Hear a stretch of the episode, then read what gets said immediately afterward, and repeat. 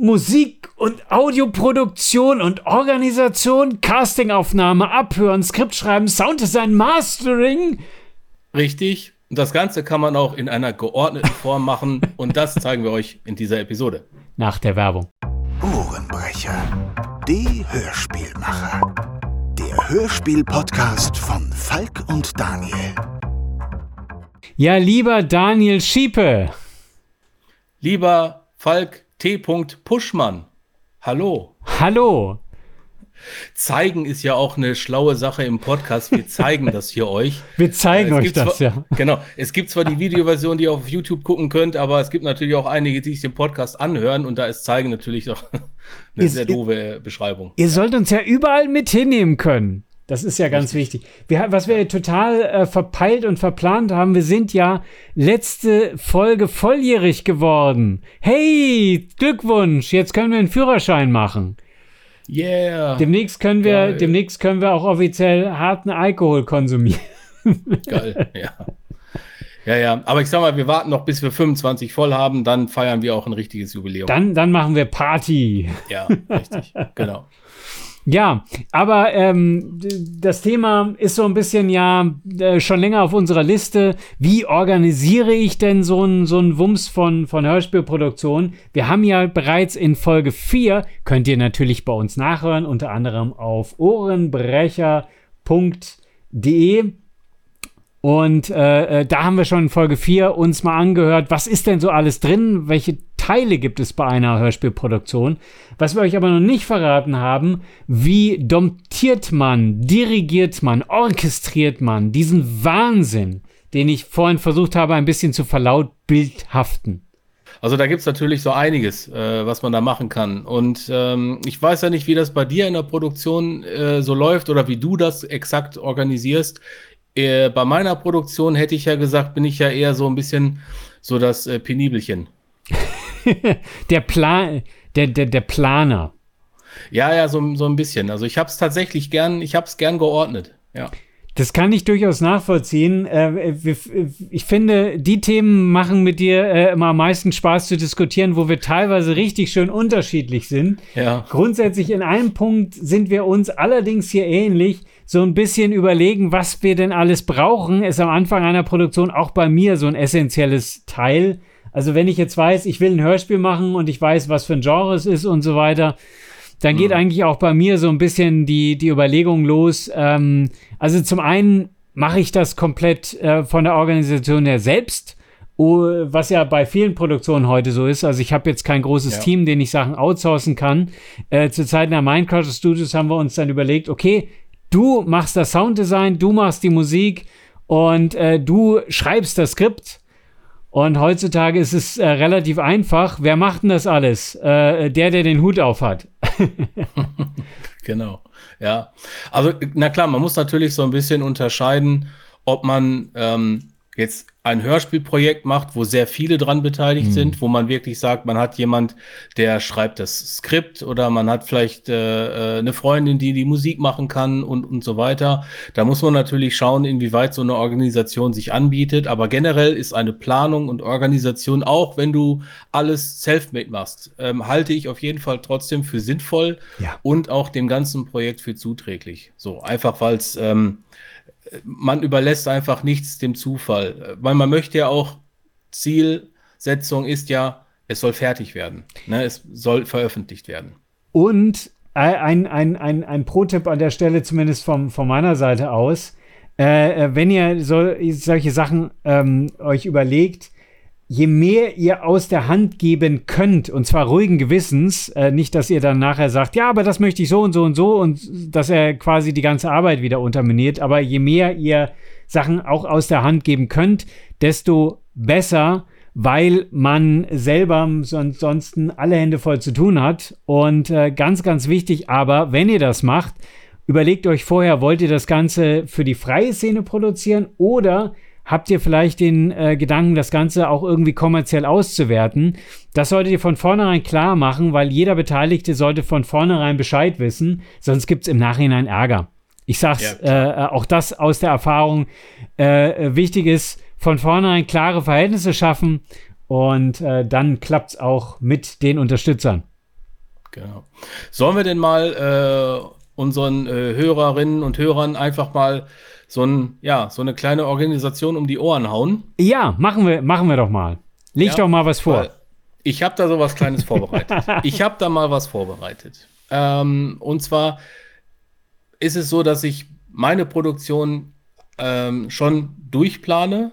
Ähm, und ich habe da so ein kleines System, was so der Standard für mich ist. Das funktioniert, wenn ihr alleine seid. Es funktioniert aber auch, wenn ihr mit einem größeren Team zusammen was aufziehen möchtet. Gerade wenn ihr äh, beispielsweise äh, bei dem Hörspielprojekt.de oder so ein äh, ein Team bildet. Ne, da gibt es ja sehr viele Leute, die ähm, der eine schreibt, der andere macht Musik, dann gibt es äh, die Cast, äh, Sounddesigner und, und, und, und.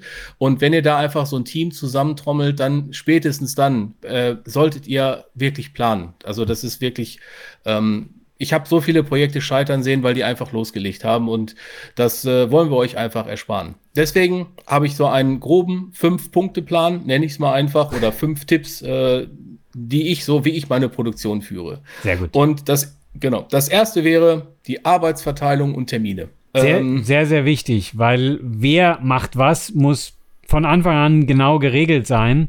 Wer hat den ja. Hut auf? Also wer, es muss immer einen, merkt euch, es muss immer einen geben, der das letzte Wort hat. Nie sagen, wir machen das demokratisch. Funktioniert nicht. Ja, richtig. Da hast du schon was vorweggegriffen, aber nicht schlimm. Ähm, bei der Arbeitsverteilung und Termine ist es wirklich so, ihr legt einfach fest, wer macht was. Eine ganz klassische Aufteilung, wer hat, äh, äh, wer kann was machen, wer hat für was das beste Talent und natürlich legt auch Termine fest oder Zeiträume, wo ihr etwas machen wollt. Ähm, halte ich für eine Produktion wirklich für die, für die, für die Grundlage unheimlich wichtig, dass ihr einfach selber entscheidet oder selber bestimmt, wie viel Zeit gönne ich mir für dieses Projekt und vor allem, ähm, ihr habt ein Ziel, bis wann das Ding fertig sein muss.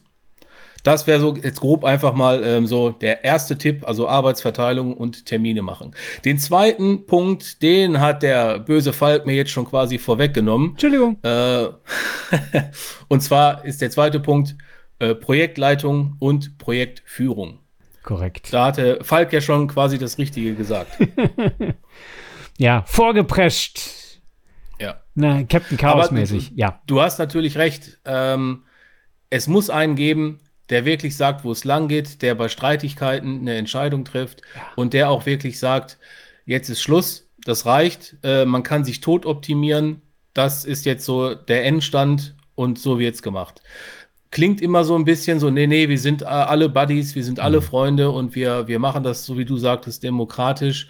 Aber das kann funktionieren, aber meiner Erfahrung nach äh, scheitert es daran, dass keiner da ist, der ähm, wirklich sagen kann, ich habe das Zepter in der Hand, ich entscheide das, weil ja, man vielleicht dann auch, äh, äh, wenn kein Boss bestimmt wird, dann mhm. kriegt auch keiner diese Anerkennung. Das ist halt meine Erfahrung. Und äh, es muss, wir hatten ja schon festgestellt, einer auch sein, der das Ganze treiben muss. Das heißt, der die anderen dann auch immer wieder regelmäßig dezent mit dem Zaunpfahl, hey, äh, ja, wir wollten doch da mal dieses Projektchen machen und du wolltest mir bis äh, gestern 22 Uhr die Aufnahmen liefern. Ähm, ja. Wo sind sie? Und genau. das ist äh, der Posten, der auch gerne mal keinen Spaß macht, äh, gerade bei so einem Freundschaftsprojekt, aber der auch wirklich super, super wichtig ist. Im Zweifel ja. zwar auch gerne mal den Leuten Tag vorher noch Bescheid sagen, du pass mal auf, da war was. Erinnerst du dich noch dran? Ähm, macht man natürlich nett und, und höflich, aber ähm, ist ganz, ganz wichtig. Ein Punkt, den ich noch ein bisschen anders in meinen Sachen habe, auch wenn ich natürlich versuche, schon grob mir ein Timing zu überlegen, kann es auch erstmal sein, dass ich ähm, in so einem ähm, Projekt Discovery-Modus bin. Das heißt, mhm. dass ich wenn ich, äh, manchmal bin ich mir nicht ganz sicher, ob das jetzt äh, ähm, zum Beispiel ein vierteiliges Hörspiel wird oder ein Einzelhörspiel wird oder wie umfangreich das Ganze wird, dann fange ich gerne mal an mit eben so einer, so einer kleinen Vorphase, wo ich mir eben so, manchmal baue ich mir auch so ein kleines Demo, so könnte sich das anhören, um erstmal rauszufinden, was brauche ich denn alles? Um dann eben zu wissen, ah, okay, das und das und das brauche ich, weil es nicht immer unbedingt immer klar ist von Anfang an. Also so einen kleinen, ähm, im, im, im Business-Jargon äh, nennt man das ein MVP, ein Minimal Viable Product, wo man sich quasi so ein bisschen überlegt, das will ich machen, so eine Machbarkeitsstudie. So in Okay. dem Sinne.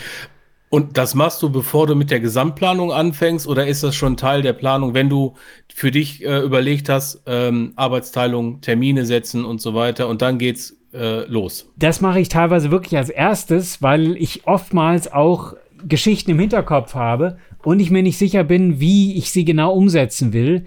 Dann aber auch schon mal so ein paar Schritte in die richtige Richtung mache und vielleicht eben auch schon mal äh, brainstorme und Story-Ideen mache, aber mit dem eigentlichen Projekt noch gar nicht losfahre. Also wirklich so eine Pre-Production-Phase. Und die dauert bei mir teilweise auch, äh, nicht erschrecken, auch manchmal Jahre, äh, wenn nicht sogar Jahrzehnte Okay. ähm, ähm, bei dem Mein Gott, wie alt bist du, Emma? Ich, ich bin jung. Wie ein junges Reh. Ich mache seit Jahrzehnten Hörspiele, also eins seit Jahrzehnten. genau. Nein, äh, ich mache Hörspiele seit 2005. Also zwei Jahre.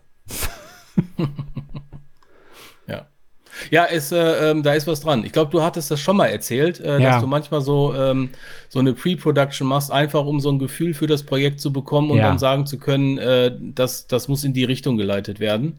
Äh, da kann ich mich dran erinnern. Ähm, ich meine auch hier sogar im Podcast hast du das gesagt. Ja, man, ich glaube, das kann man auch so ein bisschen unterscheiden, ob man jetzt eine Serie machen will und da unterschiedliche Folgen hat, dann kann es manchmal Sinn machen, dass man quasi so, bevor man den Piloten produziert, so quasi einmal sich überlegt, wie ist das äh, hier and feel von dem Hörspiel, wie stelle ich mir das vor, äh, äh, was für äh, Musikarten möchte ich haben, möchte ich da irgendwie unterschiedliche Sachen oder eher sowas orchestral-klassisches oder so.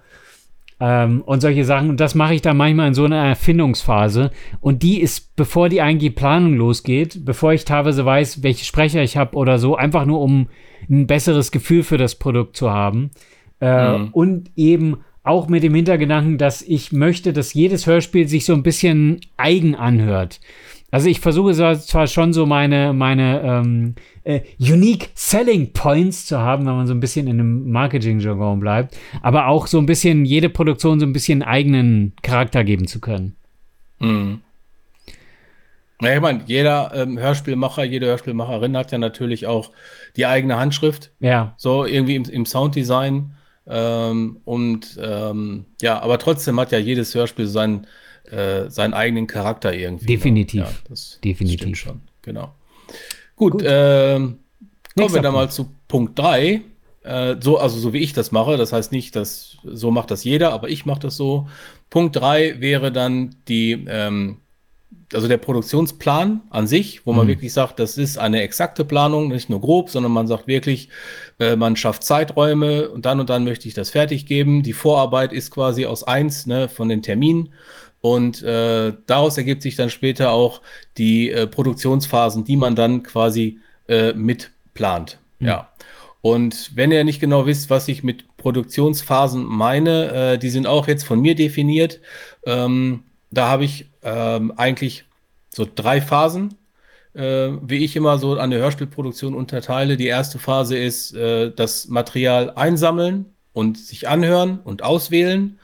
Ähm, ihr wisst ja, wenn man Audiospuren kriegt, das wird bei dir, Falke, sicherlich auch so sein. Hm. Ähm, manche liefern dir eine komplette Spur ab, wo wirklich alles drin ist, wo jeder Verschnaufer, äh, jeder Atmer und Versprecher drin ist. Manche machen sich die Mühe und cutten das schon mal in so Häppchen und so weiter und bieten dir eigentlich immer äh, Varianten an. Und Ja. das alles muss man sich anhören. Man muss eine Auswahl treffen.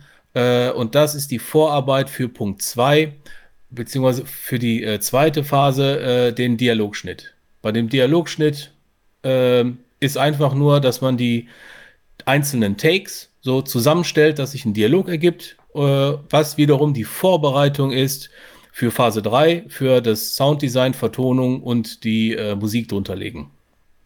ja. Jetzt ist ja natürlich die Frage, äh, deckt sich das mit deiner Arbeitsweise oder gehst du da ganz anders ran?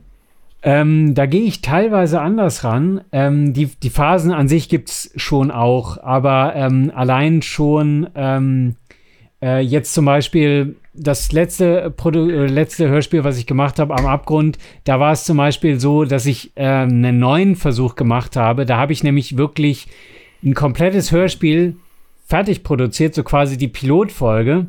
Und ich habe alles selber eingesprochen. Habe aber auch schon Sounddesign drunter gelegt und habe quasi schon das komplette Ding einmal fertig gemacht für die erste Folge und habe dann den Sprechern das jeweils an die Hand gegeben, dass sie quasi so eine Guidance äh, äh, haben.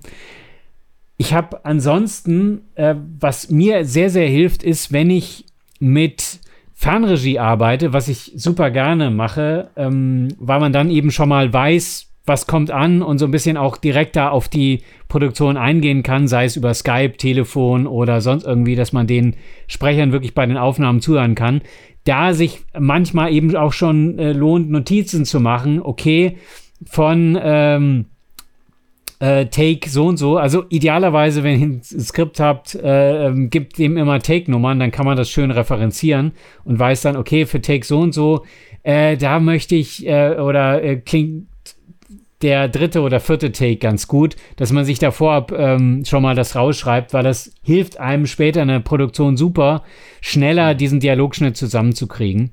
Und man hat immer noch Variationen, wenn man feststellt, wenn der andere Sprecher dann geliefert hat, es passt doch nicht so ganz. Man muss es ja als Regisseur im Kopf haben und im Kopf schon ja. quasi zusammen puzzeln. Also das ist auch so eine Empfehlung, die ich geben, euch geben würde, wenn ihr ähm, Hörspiele produziert, die äh, Regie äh, am besten auf jeden Fall bei den Aufnahmen, jemand muss die Regie führen, damit mhm. man anleiten kann, damit ihr ähm, auch eure Vorstellung der Cast geben könnt, ja. äh, was die machen sollen. Und ihr müsst ja überlegen, es gibt ja einmal die, die Amateurliga, ne, aus der ich komme, und es gibt die Profiliga. Bei den Profis, die brauchen zwar auch Anleitungen, die haben aber, ich sag mal, von dem Spektrum, was die abliefern können, natürlich deutlich mehr zu bieten als jemand, der das zum ersten Mal macht. Ja. Und ich sag mal, je weniger Erfahrung du hast, desto mehr Anleitung brauchst du. Deswegen mhm. mein Tipp auf jeden Fall, wenn ihr Hörspiele aufnimmt im Freundeskreis, ähm, dann äh, besprecht euch vorher, ja. äh, hört euch das an, ähm, macht das zusammen und auf jeden Fall immer anleiten und genau sagen, ich möchte Folgendes von dir, äh, du musst das so und so spielen, du bist jetzt in der Situation, auch die Anleitung geben, ähm, wie, wie, was empfindet gerade äh, die Charaktere. Ne? Also ja. warum, warum actet die so, wie sie es tut? Was ist eine Motivation? Äh, also die Leute wirklich in diese Szene reinkriegen, dass sie sich wirklich da reinversetzen können und dann erleichtert einem das das Schauspiel. So. Auf jeden genau. Fall. Manchmal, also man muss sich vorstellen, Regisseur ist wie ein Coach. Äh, und der ja. muss halt die richtigen Sachen äh, äh, auch oder die richtigen Rahmenbedingungen schaffen, damit äh, das Team Topleistungen äh, liefert. Und Teil dessen ist es auch, in die Szene einzuführen, gegebenenfalls vielleicht den zweiten Part auch mal zu übernehmen, um dem so ein bisschen Gegenspiel zu geben, wenn man ja heutzutage nicht mehr live aufnehmen kann. Aber das ist auch sehr unterschiedlich. Bei den, bei den Profis, wenn man mit denen arbeitet und die sind vorbereitet, dann haben die eher den Text vor sich und dann liefern die meistens direkt so schon ab und äh, machen ja, das in einem Rutsch ja. durch. Und wenn man ähm, äh, sicher gehen will, dann lässt man sie das nochmal eine zweite Variante abliefern, ähm, kann denen noch ein, zwei Stellen sagen, wo sie vielleicht nochmal das eine ein bisschen anders betonen sollen und dann nageln die das so an die Wand. Oder, das mhm. hatte ich aber auch schon, ähm, dass man sich mit dem Schauspielersprecher wirklich zusammensetzt und vorher genau abstimmt, äh, abstimmt und die äh, Rolle auch gemeinsam so ein bisschen anlegt. Genau, ich habe ähm, dazu auch so eine kleine Story. Ich meine, hat jetzt zwar nichts mit Organisation zum Planung, äh, Planung zu tun, aber äh, ich habe ja auch schon für, äh, für andere Labels äh, Hörspiele gemacht und da hat man den Unterschied auch gemerkt, auch unter den Profis, die da mitmachen. Mhm. Ähm, auch da gibt es so eine gewisse Abstufung, wo ich nicht sagen, sagen möchte, die haben das dann schlecht gemacht, aber die haben eine andere Art, mhm. das zu machen. Und es gibt welche, die machen wirklich ein One-Take nach dem anderen. Ja. Die machen ein One-Take nach dem anderen und man denkt sich immer, ja, genauso sollte das klingen. Bei anderen machen das so, die, die machen das auch beim ersten Mal richtig, aber sie liefern automatisch mehr und sagen, mhm. ich könnte noch mal so, ich kann noch mal hier. Da gibt's auch unterschiedliche Sachen. Ja. Ähm, ich will jetzt noch keine Namen nennen, weil äh, so also ein, zwei Produktionen sind noch nicht veröffentlicht, deswegen ja. äh, muss ich mich da so ein bisschen zurückhalten. äh, ja. alles, alles, alles, alles gut, wir denunzieren später. Wir machen genau, eine Denunzierfolge, die ist dann nur für äh, äh, die ganz treuen Hörer gedacht oder so. Wir, wir genau. denken uns was aus. Richtig, ja. ah, dann kommen wir aber trotzdem zu Punkt 4.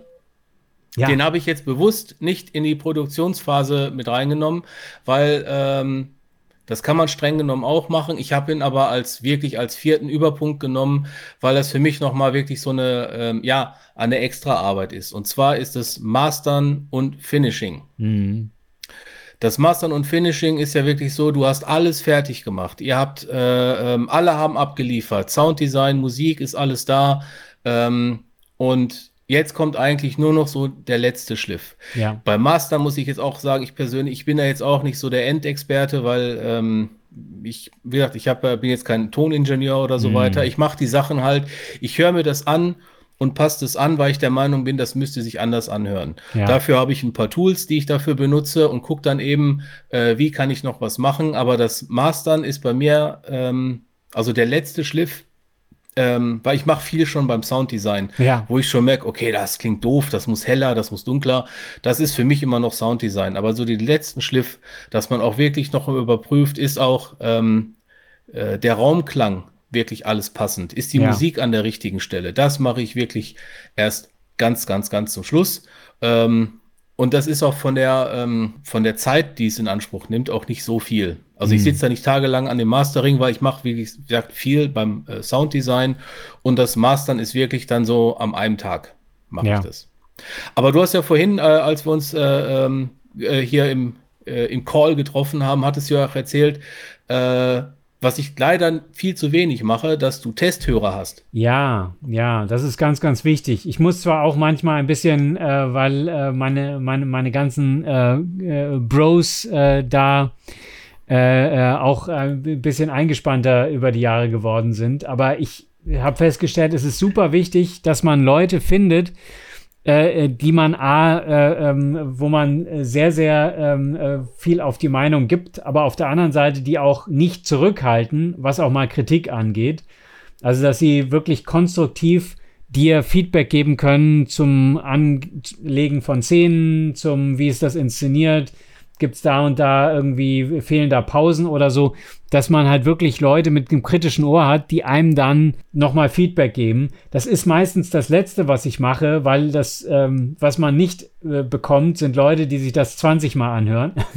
Nee. Sondern man hat meistens wirklich Leute, die einmal drüber hören und äh, daraus muss man dann das Maximum machen. Das ist dann quasi die semi-finale Version, die die dann zu hören bekommen. Aber das ist immer ein wichtiger Teil, weil ähm, man ist irgendwann so betriebstaub, nenne ich es jetzt mal, äh, weil man hat das selber irgendwie äh, gefühlte 200 Mal gehört und bestimmte Feinheiten hört man dann vielleicht nicht mehr und deswegen ist es immer ganz gut, so eine neutrale äh, Stimme zu haben, die auch gerne kritisch sein darf und sagt, ah, nee, also jetzt diese Geräuschkulisse da, da verstehe ich gar nicht, was da passiert. Gerade wenn mhm. man mit weniger, ja, wie ja. ich gerne auf Erzähler und so verzichtet, ist das immer eine ganz, ganz wichtige Geschichte, dass man die Leute fragt, du pass mal auf, verstehst du, was da gerade passiert? Das kann für ja. mich, als jemand, der sich das ausgedacht hat, ist das ja logisch. Ne? Das ist ein Mülleimer, der auf und ja. zu klappt. Ja, aber äh, das klingt halt irgendwie wie, ähm, ja, eine Autotür ja, nur. Aber exakt die Erfahrung habe ich auch schon gemacht, mhm. dass ein, äh, eine Szene für mich absolut schlüssig, völlig sonnenklar war. Und dann habe ich das, also ich habe das so gemacht, ich habe jetzt keine äh, ähm, so handverlesenen Testhörerinnen oder so, sondern ich habe wirklich, ähm, meistens ist es die Cast selber. Ja. Äh, ich habe eine Produktionsgruppe äh, bei Facebook zum Beispiel, da sind alle drin, die in der Produktion äh, beteiligt sind oder auch beteiligt waren. Und ich stelle denen das immer zur Verfügung und sage denen einfach, Leute, hier ist äh, der Download-Link, hört euch das MP3-File mal an und dann schreibt mir einfach hier äh, rein, was euch nicht gefällt. Das mache ich auch schon, schon früher. Also das mache ich nicht mhm. nur erst zum Mastering, sondern wenn ich zum Beispiel eine Szene fertig habe dann stelle ich die rein und sage, äh, und auch das mache ich nicht immer. Also es wäre besser, wenn man das regelmäßiger macht. Ja. Und dann kommt halt Feedback. Und das sind auch, äh, da muss ich auch sagen, das sind ja auch Leute, die selber Hörspielerfahrung mhm. haben und die hören das auch anders. Und ähm, die sagen auch, ähm, gerade der Marco Rosenberg, mit dem ich ja äh, auch schon zusammengearbeitet mhm. habe, der hat wirklich ähm, so wertvolle Tipps gegeben. Man hat wirklich gemerkt, der schöpft auf so einer auch so einer Erfahrung, wo er mhm. sagt, ja, das musst du hier äh, würde ich mehr mehr mit dem Kompressor arbeiten, dass du das präsenter kriegst, so ein bisschen mehr knackiger kriegst und so weiter. Das sind wirklich schon Tipps, die die andere Testhörer nicht geben. Ja. Ähm, die sagen dir nur an manchen Stellen, ja, die Musik war mir zu laut, was auch ein guter Tipp ist, wo man was? wirklich sagt, ja, okay, du hast es da nicht verstanden. Richtig richtig. Da leiser machen. Ist es, ist ja? es verständlich oder nicht? Ja. Und ähm, genau, deswegen ist also Test hören tatsächlich äh, ist eine, eine abso absolut äh, sinnvolle Sache. Sollte ja. man wirklich häufiger machen. Ich bin manchmal auch, gebe ich zu, ich bin manchmal auch so ein bisschen ungeduldig und sage dann, ach, hm. ich warte das gar nicht mehr ab. Ähm, äh, aber Raus damit. Darf, genau. Ich habe das jetzt zum Beispiel bei der zweiten Staffel von Motorum Kibus ähm, äh, da habe ich jetzt auch, äh, äh, musste ich ja mein, mein habe ich auch alles schön geplant, so ungefähr, mhm. wo ich dachte, möchte ich fertig werden. Allerdings, ähm, das wird euch natürlich auch passieren, ähm, dass ihr einfach zwar Pläne gemacht habt, aber ihr könnt die Termine nicht halten, weil irgendwas passiert ist. Ähm, ne? Also ihr habt vielleicht einen stressigen Arbeitsmonat und mhm. sagt euch irgendwie abends, nee, ich habe keinen Bock mehr jetzt, mich da noch hinzusetzen oder ihr macht auch Urlaub oder sonst irgendwas. Also es gibt immer tausend Sachen, die euch ablenken. Müssen wir nicht drüber reden, äh, passiert einfach.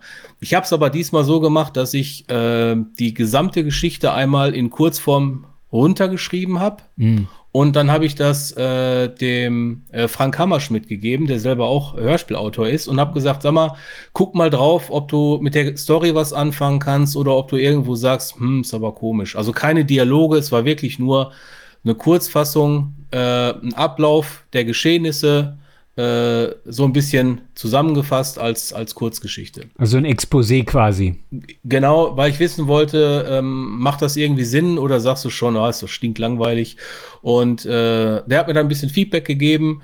Und was ich dann nicht gemacht habe, und darüber ärgere ich mich halt auch, äh, ich hätte ihm die Skripte ähm, auch noch mal zum Lesen geben sollen. Hm. Weil er als äh, Hörspielautor auch noch mal einfach anders auf die Sachen reagiert und äh, auch die, ich glaube, die auch anders analysiert. Ja. Äh, ja. So mache ich vielleicht noch, noch bei anderen Produktionen. Sollte Aber man häufiger machen. Also lasst gerne lo andere Leute mal drauf gucken und bildet euch auf gar keinen Fall ein, dass ihr die einzigen auf der Welt seid, die wissen, wie man Hörspiele macht. Das, und, äh, den Zahn muss ich euch ziehen. Ja, der Zahn. Also man, man, man muss eine klare Vision haben, so will ich, dass es am Ende klingt.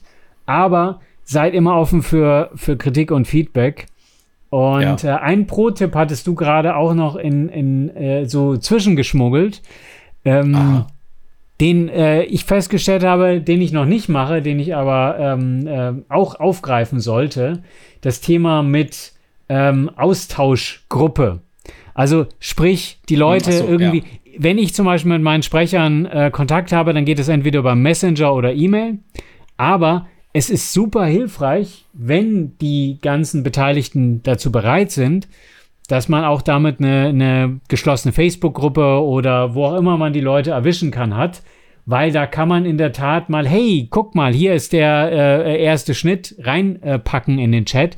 Und ich mache es in der Tat, dass ich mit einzelnen Sprechern immer wieder spreche, aber ich stelle fest, weil ich ja mit jedem Einzelnen spreche, ist es manchmal schwierig, gerade was das Verteilen von irgendwie hier, hier ist der Demo-Link angeht. Da ist eigentlich so eine Produktionsgruppe eine richtig gute Idee. Was ich vielleicht noch als, als Tipp von meiner Seite mitgebe, das mache ich immer gerne. Und was auch super hilfreich ist, wenn man im Team arbeitet, ich bin Google Docs Fetischist.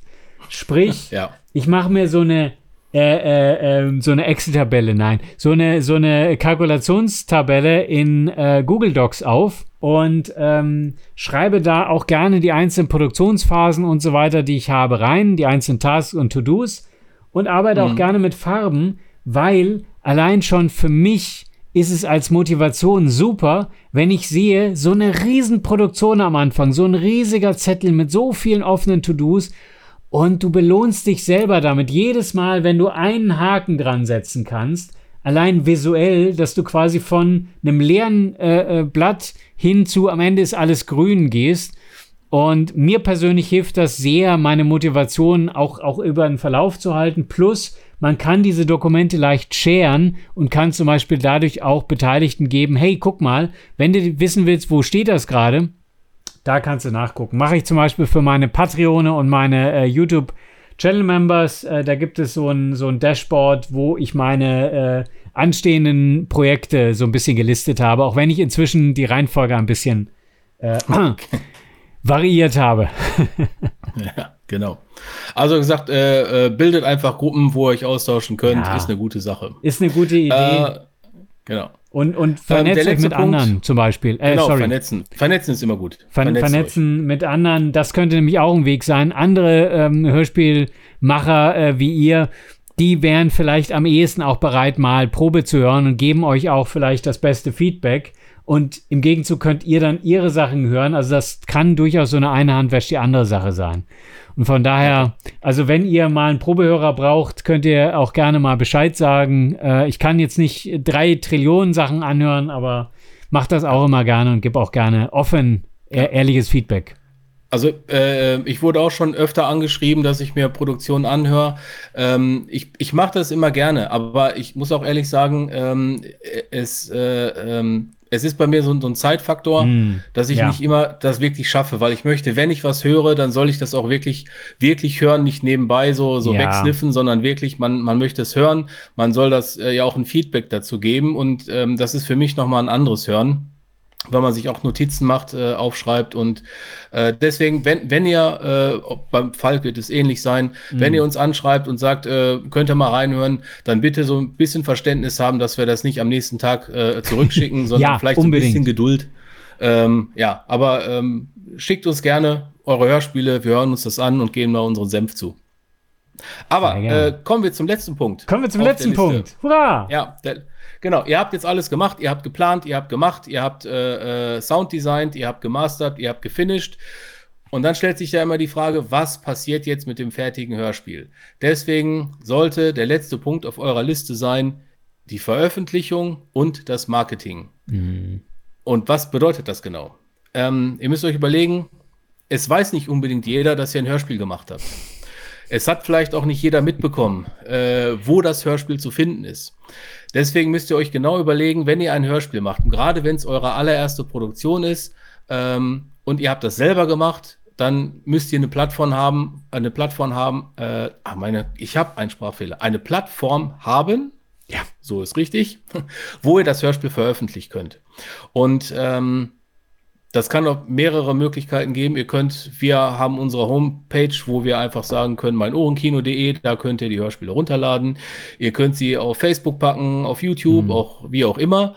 Äh, also sucht euch eine Plattform eurer Wahl und dann müsst ihr natürlich auch noch ein paar Leuten Bescheid geben, dass das verfügbar ist. Ja. Äh, deswegen, also Marketing in dem Sinne, ihr müsst einfach so vielen wie möglich äh, Bescheid geben, dass euer Hörspiel da ist, dass man es hören kann, dass man es eventuell kostenlos oder kostenpflichtig hören kann. Die Welt soll davon erfahren, dass ihr ein Hörspiel gemacht habt. Und da müsst ihr einfach äh, gucken, dass ihr da einen möglichst äh, smarten Weg findet. Und wenn ihr die Kür machen wollt, dann überlegt ihr, wenn ihr die, das ganze Projekt plant, auch gleich Trailer. Gibt es Dinge, die ihr gezielt vorbereiten könnt, sei es visuell, sei es eben audiotechnisch, um eben ähm, für eure Produktion zu werben. Und ich produziere wahnsinnig gerne Trailer von meinen Sachen, wo ich dann quasi Szenen zusammenschneide, so richtig wie Filmtrailer, um so ein bisschen eine Stimmung zu setzen. Habe ich jetzt, äh, ähm, äh, jetzt für die letzte zum Beispiel wieder gemacht, für die davor leider nicht. Äh, da hat sich's nicht ergeben. Also von daher, wenn ihr das könnt, weil manchmal lohnt es sich auch, ein, zwei Sätze extra ins Skript reinzuschreiben, die dann auch gezielt für den Trailer sind. Machen die Profis in Hollywood übrigens nicht anders. Gute Idee.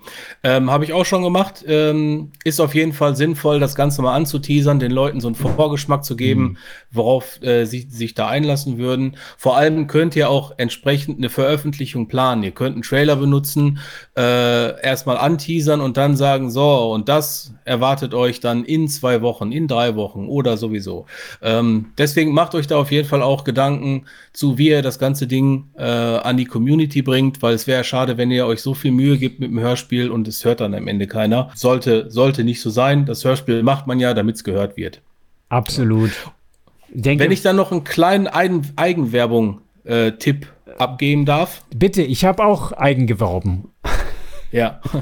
äh, und zwar, wenn ihr einfach auf meinen YouTube-Kanal geht, dann werdet ihr dort auch zu diesem Thema ein, äh, ich gebe zu, etwas älteres Video finden, thematisch aber eigentlich nach wie vor ist okay. Vielleicht mache ich da mal so ein, ein, äh, ein Update zu. Facelift. Und zwar Genau, ein äh, fünf Einsteiger-Tipps äh, für eure erste Hörspielproduktion. Das ist der Titel von dem Video.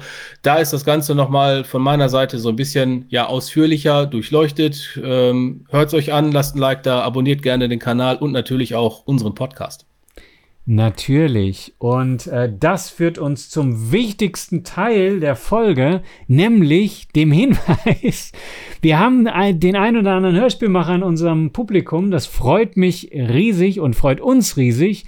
Deswegen gibt es Punkte, die ihr anzumerken habt, die euch gefehlt haben. Oder aus Hörersicht vielleicht auch interessant, gibt es Punkte, die äh, euch interessieren, dann schreibt uns, gibt uns Feedback, schickt uns Fragen an podcast.ohrenbrecher.de. Sehr gut. Einmal pro Folge muss das. Natürlich. Genau, dann sind wir auch schon wieder am Ende unserer Folge, würde ich mal sagen. Und äh, ja, habt Spaß, hört Hörspiele. Und wir hören und wir sehen uns in der nächsten Episode auf YouTube, auf Facebook, auf Instagram, wo immer ihr wollt. Gruß an die Welle. Ciao.